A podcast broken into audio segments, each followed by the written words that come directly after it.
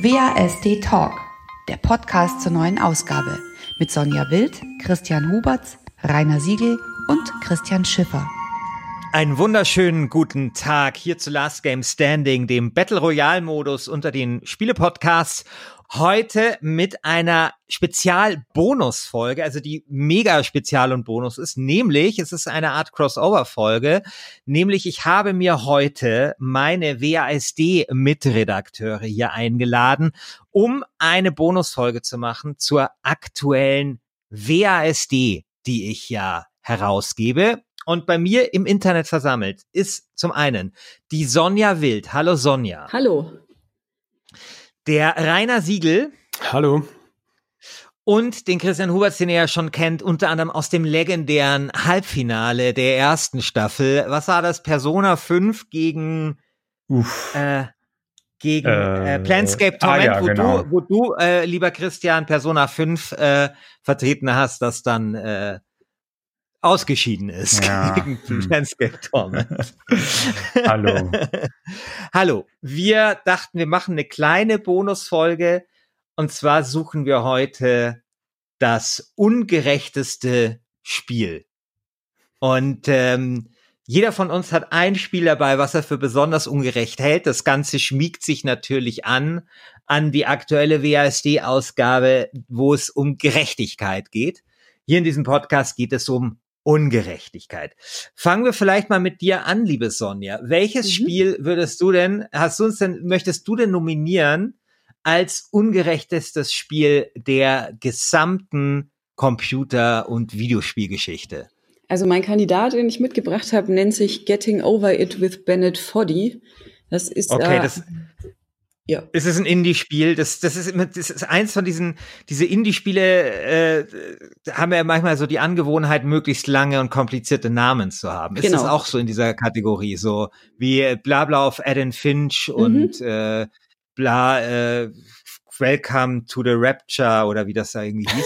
ja, fast. Ja. Uh, sorry. okay, also wie heißt das nochmal? Also es, das Spiel heißt Getting Over It with Bennett Foddy und zumindest der zweite Teil von dem Titel erklärt sich daraus, dass der Entwickler dieses Spiels Bennett Foddy heißt. Der hat sich also im Spieltitel selbst verewigt. Das ist also der Grund, warum der Titel so lang ist.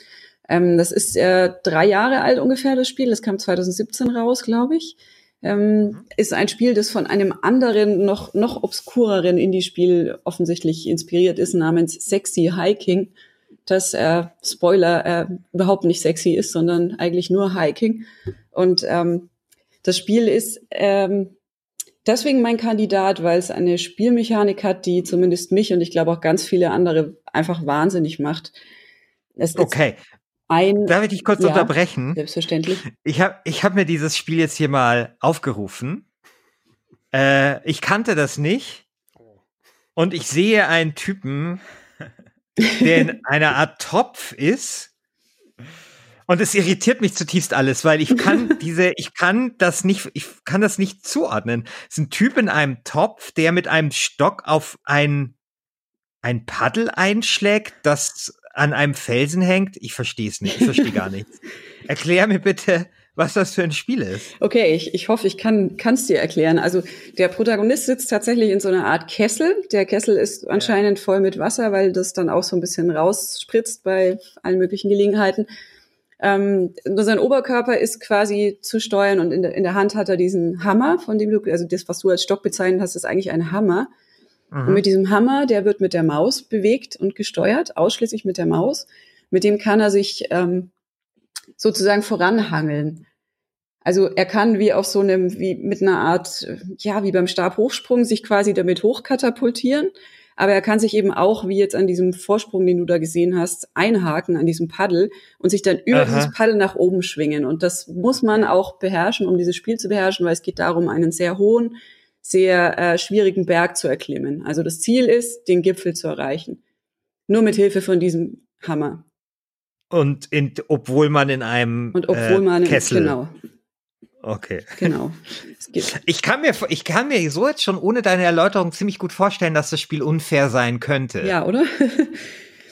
Ist, ähm, ich habe gesehen, weil, weil schon die ganze Prämisse unfair Ja. ist. Wer, wer will denn, wie unfair ist das denn, mit einem, in einem Kessel zu sein oh, und, und, und so einen Berg ähm, auf, äh, hinaufklettern zu müssen und das Einzige, was man zur Verfügung hat, um das zu bewerkstelligen, ist ein Hammer. Genau, also die ganze Prämisse schreit eigentlich schon nach Bestrafung, finde ich. Also das ist schon so, so ich will es dir so schwer wie möglich machen und so, so aberwitzig und so unsinnig wie möglich machen. Und irgendwie so, so fühlt sich das ganze Spiel an, weil es ist wahnsinnig, wahnsinnig äh, furchtbar.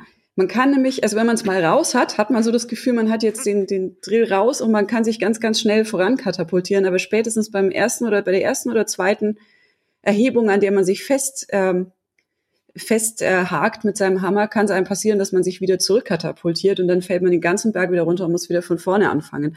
Und das passiert einem wirklich tausende Male. Also ungelogen tausende Male. Und ich habe es noch nicht mal so lange gespielt und ich habe es natürlich auch nicht durchgespielt, weil ich dann Wie, wie lange hast du es gespielt? äh, zwei Stunden. okay. Also ich habe gesehen, es gibt einen Speedrun in unter zwei Minuten und mir ist wirklich, also selbst nach dem Anschauen immer noch nicht klar, wie er das macht. Das ist wirklich, ich meine, das ist und was man noch dazu sagen muss, das habe ich ja noch gar nicht erwähnt, der, der Entwickler schaltet sich immer wieder ein mit äh, motivierenden oder weniger motivierenden Sprüchen und, und klugen Zitaten zum Thema äh, Scheitern und Frustration. Und wenn man also das fünfte Mal den gleichen Berg wieder komplett runtergesegelt ist, dann kriegt man auch noch irgendwie einen dummen Spruch aufs Auge. Also das ist wirklich ganz, ganz, ganz schlimm. Ganz, ganz, ganz, Ein- ganz schlimm. Eine, eine wirklich, wirklich äh, gute Wahl, muss ich sagen. also dagegen ist, glaube ich, so Sisyphos äh, den Stein hoch äh, äh, rollen äh, ein Ausbund der äh, Gerechtigkeit Ja. oder der Fairness im Vergleich zu dem Spiel. Herr Siegel, Ja. Ich was haben noch- Sie uns mitgebracht? Ich muss was kurz was Sie nachwerfen, nämlich auch kurz äh, Getting Over It with Bennett, Foddy. Ich kenne das Spiel auch und ich finde es ja so wunderbar. Im Trailer dazu sieht man ja schon, ich mache jetzt ein bisschen Werbung für meine Konkurrenz eigentlich äh, von Sonja. Äh, Im Trailer sagt ja Bennett Foddy, uh, I made this game for a certain kind of player to hurt them. also das Selbstverständnis ist tatsächlich wirklich da jetzt äh, Leid zu verursachen. Und das bringt mich, tolle Überleitung, auch gleich zu meinem Spiel, beziehungsweise es ist eine Reihe von Spielen, nämlich ich habe mitgebracht äh, das wunderbare Kaizo Mario World 1, 2, 3. Äh, Mario World kennt man vielleicht, ein kleines Indie-Spielchen um einen, äh, okay, Mario, Mario ist natürlich das größte Spiel der Welt. Super Mario World ist wirklich wahnsinnig bekannt. Kaizo Mario World hingegen ist eine Reihe von ROM-Hacks. Das heißt, das sind nicht äh, offizielle Spiele, sondern es sind modifizierte Spiele. 2007, glaube ich, ist das erste erschienen und zwar von einem japanischen Sadisten namens äh, T. Takemoto und der hat dieses Spiel für seinen Freund äh, modifiziert. Äh, der Titel Kaizo heißt eigentlich, äh, Kaizo heißt eigentlich nur Hack. Das heißt, das ist ein Hack von Mario World, der besonders schwierig und unfair sein sollte. Und ähm, ein bisschen sagt schon die inoffizielle Übersetzung des Titels, worauf man sich einstellen muss, nämlich äh, in, auf Englisch also known as Asshole Mario. Es ist wirklich, das ist Asshole Mario. Man kann es spielen mit einem Emulator für äh, Super Nintendo Entertainment System. Und ich sage nur so viel, äh, ich oute mich jetzt, äh, ich habe noch kein einziges Mario durchgespielt. Ich bin einer von diesen Videospieljournalisten, die diese Legenden noch nie beendet haben. Früher hatte ich kein Nintendo, jetzt fehlt mir die Zeit. Ja, aber Ähm, da bist du nicht der Einzige. Ich bin nicht der Also- Einzige, ich oute mich Nee. ja mal als, ich, wahrscheinlich sind alle noch anonymen Mario nicht, äh, nicht Vollender. Tja, und Kaiser Mario World habe ich natürlich, ich glaube, es, glaube ich, brauche es nicht extra dazu sagen, auch nicht durchgespielt. Ich habe es angespielt und ja, dann habe ich äh, nach ungefähr einer halben Stunde wirklich lange auf die leere Wand geschaut und dann habe ich mir einen acht Minuten, einen, ja, doch acht Minuten dauernden, äh, vollständigen äh, Speedrun von Kaizo Mario World 1 angesehen. Man kann Kaizo Mario World mit seinen ganzen äh, Welten in acht Minuten von vorn bis hinten durchspielen. Das heißt, man ist, damit meint man vermutlich, äh, ja, also jene Menschen, die wirklich die Geduld und die Skills haben, tatsächlich sich auf eines der unfairsten und gemeinsten Spiele der Welt einzulassen. Äh, solche Menschen können das vielleicht, ich kann das nicht. Äh, das fängt schon an in der allerersten Welt. Man springt, Mario springt von einem Vorsprung und unten kommen gleich äh, hinter einem fünf äh, so äh, die die die Kanonenbälle, die Projektile mit Gesicht, die äh, werden äh, von der linken auf die rechte Seite abgefeuert und um voranzukommen, muss man nacheinander auf die springen, um vorwärts zu kommen. Das heißt, es geht schon los, man wird beschossen und muss auf den Projektilen voranhüpfen. Äh, in dem in dem Stil geht's dann weiter. Das heißt, wenn man nicht von vornherein ganz genau weiß, in welchem Sekundenbruchteil man welche Bewegung zu tun hat, mit genau der richtigen Geschwindigkeit, genau dem richtigen Winkel, dann kackt man hier so gewaltig ab. Und das ist eigentlich auch der Sinn des Ganzen. Es soll wahnsinnig schwer sein, es soll auch wahnsinnig unfair sein. Äh, es ist oft so gemacht, dass tatsächlich Fallen drin vorkommen. Das heißt, man sieht, da vorne ist eine Plattform. Mario möchte dorthin, um sein kleines, harmloses Leben zu retten. Man springt hin und man knallt gegen äh, dann den unsichtbaren, äh, den unsichtbaren, die unsichtbare Wand, die dazwischen steht. Das heißt, man muss es von vornherein wissen. Man muss ungefähr ein paar 15.000 Mal gestorben sein, um zu wissen, was man zu tun hat. Ja, also Unfairness ist eigentlich hier genau der Sinn. Das ist 2007 erschienen, 2008 und 2000, 2007 und 2008 sind die nächsten, 2007 und 2012 sind äh, Kaiser Mario World 2 und Kaiser Mario World 3 erschienen. Zwischen 2007, wo die ersten zwei Teile erschienen sind, und 2012 ist viel Interessantes passiert im Gaming. Da gab es diese Rückkehr zur alten Härte, würde ich sagen. Da gab es dann Super Meat Boy, da gab es dann I Wanna Be the Guy, I Wanna Be the Boshi und eine ganze Menge an wirklich wahnsinnig, wahnsinnig schweren Spielen. Unter anderem auch die von mir höchst verehrten Demon Souls und Dark Souls.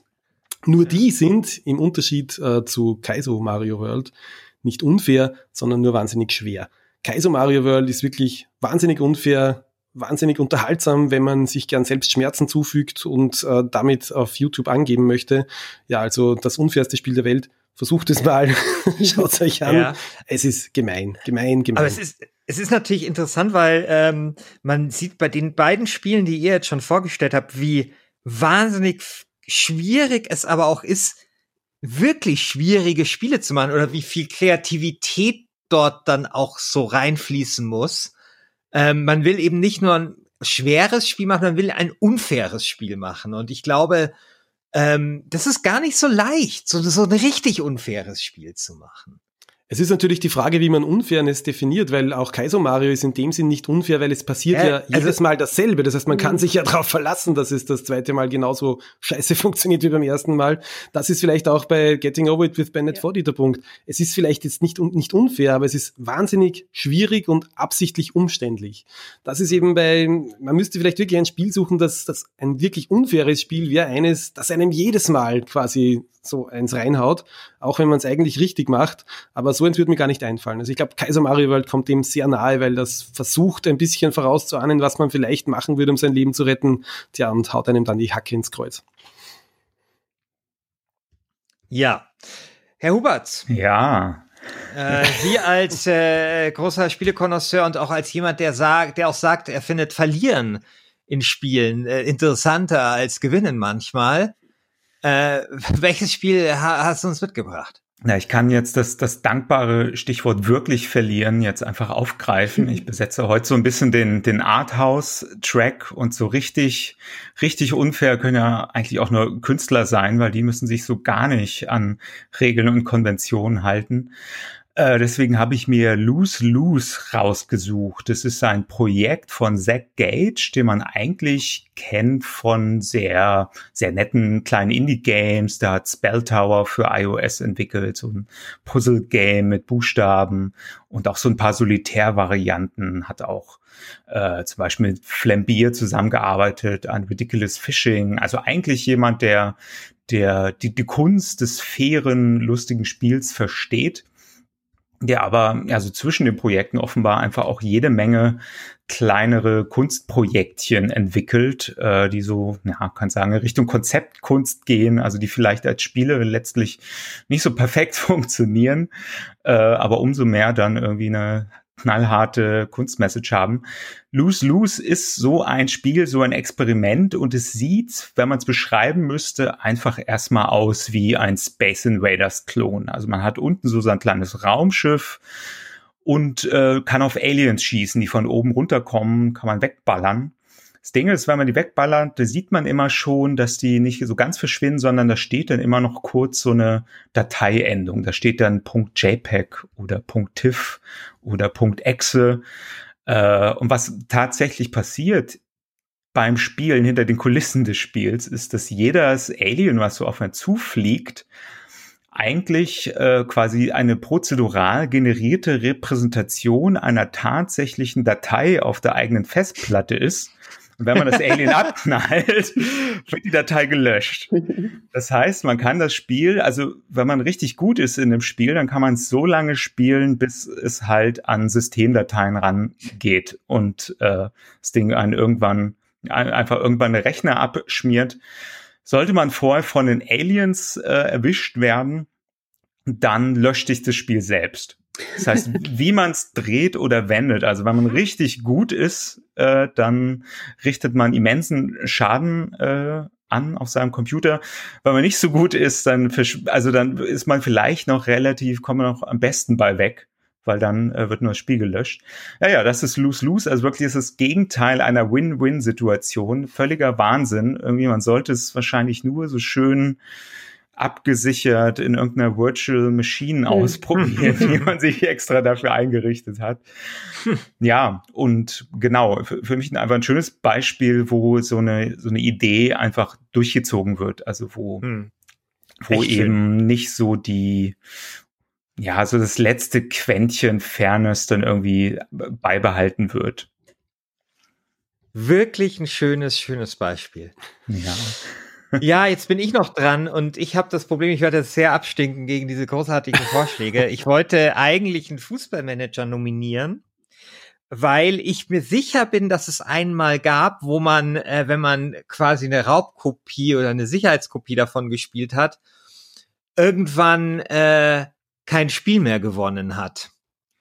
Ähm, und ich bin mir sicher, dass es so einen Fußballmanager gab, der das hatte. Ich habe aber dann recherchiert und recherchiert und den ganzen Tag geschaut und es nicht gefunden.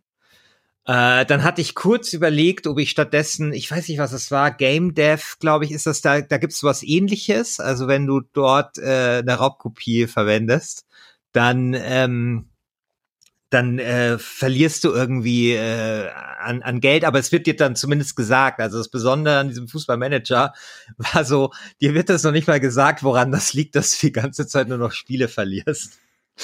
Und dann, gut, dann habe ich dieses Spiel nicht gefunden und man kann sich ja auch die Frage stellen, ob das überhaupt unfair ist oder ob das nicht vielleicht eine faire Art ist, mit dem Problem von Raubkopien umzugehen. Stattdessen habe ich jetzt aber aus Verlegenheit ein anderes Beispiel mir gesucht, was möglicherweise eine noch krassere Themaverfehlung ist. äh, weil ich mir wirklich nicht sicher bin, ob das unfair ist. Aber ich musste ein bisschen dran denken, und zwar an High Octane. Und zwar High Octane ist ja dieses ähm, Rennspiel, dieses bisschen Wipe-out-mäßige Rennspiel, was Peter Molyneux irgendwie mal machen musste, weil er irgendwie noch ein, ich glaube, da war er gerade bei EA oder sowas, da musste er das irgendwie noch machen. Und ähm, abgesehen davon, dass ich finde, eine, eine der unfairsten Mechaniken überhaupt, die mir einfällt, wirklich das Gummiband ist bei Rennspielen, das natürlich auch bei High Octane sehr gefeiert wird. Ich finde es deswegen unfair, weil das Gummiband immer nur in eine Richtung äh, geht, nämlich in deine. Ja, also wenn du führst, dann geht das Gummiband so, dass halt plötzlich wieder die ganzen Autos hinter dir mhm. sind. Und wenn du selber hinten liegst, weil du irgendwie einen Straßengraben gefahren bist, ja, da gibt's kein Gummiband, das dich irgendwie nach vorne zieht, ja. wirst du plötzlich überrundet. Also das, das ist eh eine Mechanik, die mich wahnsinnig stört. Und bei High Octane ist es so, dass ja vor zwei Jahren gab es doch diese Twitter-Umfrage. Erinnert ihr euch von, mhm. ich glaube, einer deutschen äh, Game Design oder zumindest eine, die in Deutschland lebt. Ich glaube, die kam ursprünglich aus USA oder Jennifer Scheuerle. Genau, ja, Jennifer Scheuerle. Ne? Hm? Bitte? Wie kommt das? Deutschland genau. lebt jetzt aber in Australien. Ah ja, genau, irgendwie, irgendwie so, genau. Und ähm, äh, da hat sie einen Aufruf gemacht an die Game Designer, auf Twitter, äh, und zwar die Game, so Game Designer sollten ihre größten Geheimnisse oder ihre größten Betrügereien offenbaren, mit denen sie Spieler an der Nase herumführen. Und da kam eine ganze Menge zusammen und das war alles total interessant.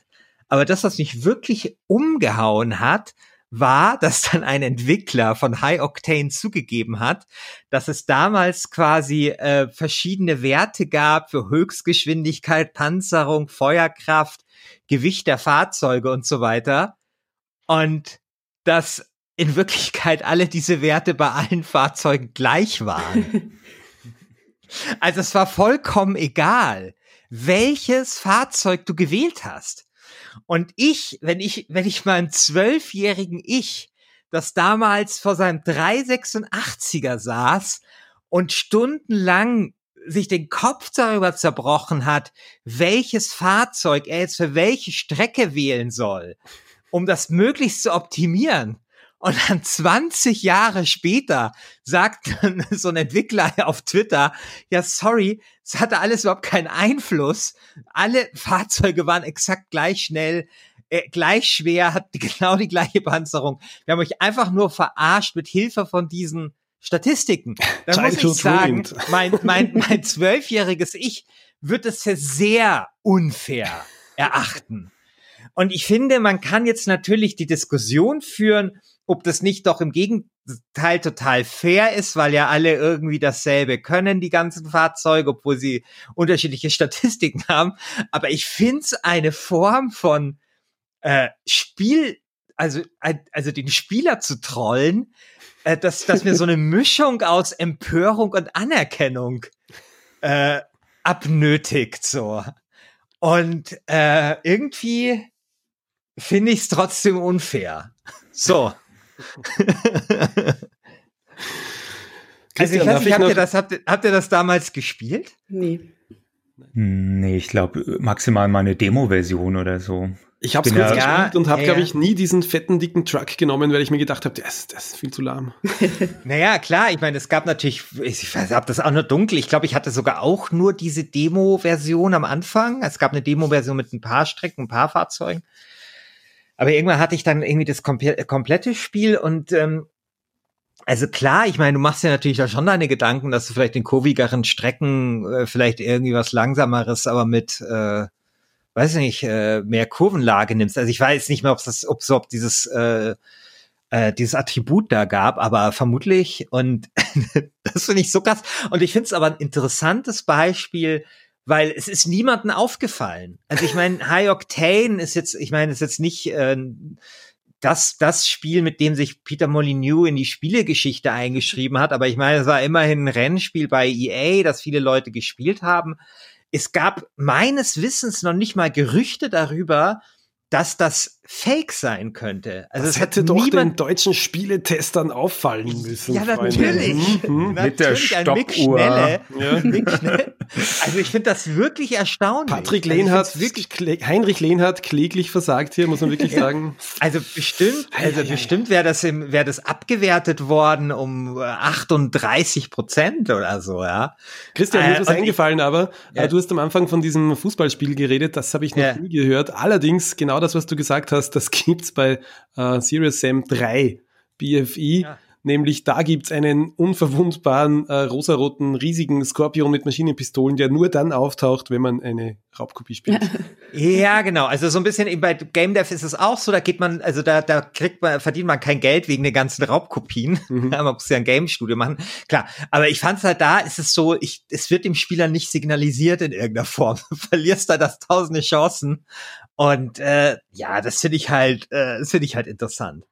Ja, aber zu High Octane, wie gesagt, also wirklich ein Mysterium, dass das niemand aufgefallen ist, diese unfassbare Unfairness, dass das, was im Spiel gesagt wird, nicht äh, äh, sich in der Mechanik dann äh, rep repräsentiert wird, eine dreiste Lüge und eine Manipulation und Irreführung natürlich des Spielers.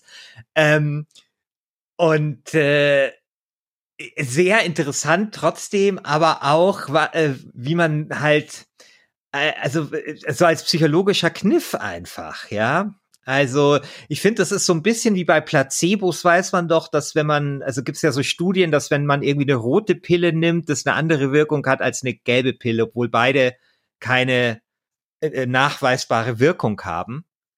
Und so ein bisschen ist es da halt auch. Mhm. Also, wie sehr man uns einfach psychologisch austricksen kann, einfach indem man etwas behauptet, an das wir uns schon so gewöhnt haben. Und es gibt ja auch dieses, ich glaube, das ist auch so ein Phänomen, dass Leute besoffen werden, wenn sie alkoholfreies Bier trinken, aber nicht wissen, dass es alkoholfreies Bier ist oder so. Ja, also so diese ganzen Geschichten. Und es ist halt einfach so ein, so ein Beispiel äh, aus unserer Kultur, was dafür steht. Nichtsdestotrotz Sehr unfair. Gut, das war die kleine Promo-Bonusfolge für das äh, neue WASD-Magazin, das unter dem Titel Gerechtigkeit diesmal steht. Es wird diese Woche gleich weitergehen bei Last Game Standing mit richtigen Folgen, nämlich mit Wer hat dem Gürtel, unserem eigen, äh, anderen Format. Und dann geht es nächste Woche dann weiter, tatsächlich wieder endlich mit einer neuen Staffel. Ich bedanke mich bei euch, äh, lieber Rainer, lieber Christian und liebe äh, Sonja, dass ihr mich äh, hier besucht habt in meinem Podcast, sozusagen, in unserem Podcast von dem, von Christian und mir.